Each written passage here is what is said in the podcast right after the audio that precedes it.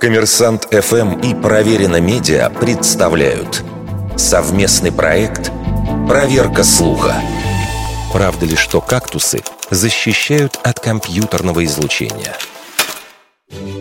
Во многих статьях о кактусах как панацеи от вредного воздействия электроники есть отсылка к некоему исследованию, которое проводила НАСА – Якобы американские специалисты доказали, что кактусы эффективно поглощают радиацию. Однако ссылок на исследования нигде не приводится, а изучение сайта НАСА не дало никаких результатов. Для начала разберемся с терминами.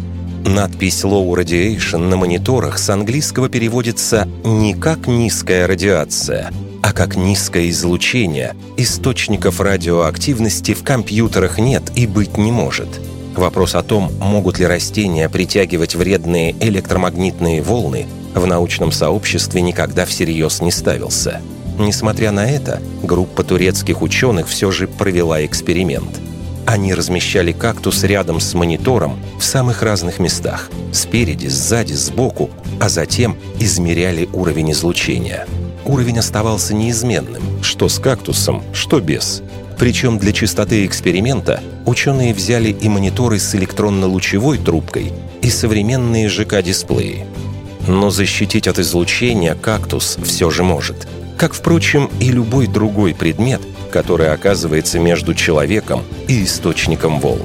Однако, чтобы защита была эффективной, потребуются заросли кактусов, полностью закрывающие дисплей от пользователя – Страх людей перед излучением, которое исходит от компьютера, совершенно напрасен.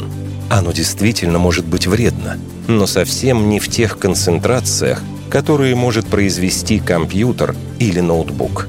Данные ВОЗ и многих национальных исследователей однозначно говорят, излучение современной оргтехники незначительно отличается от природного фона и едва ли может кому-то навредить. Вердикт. Это неправда.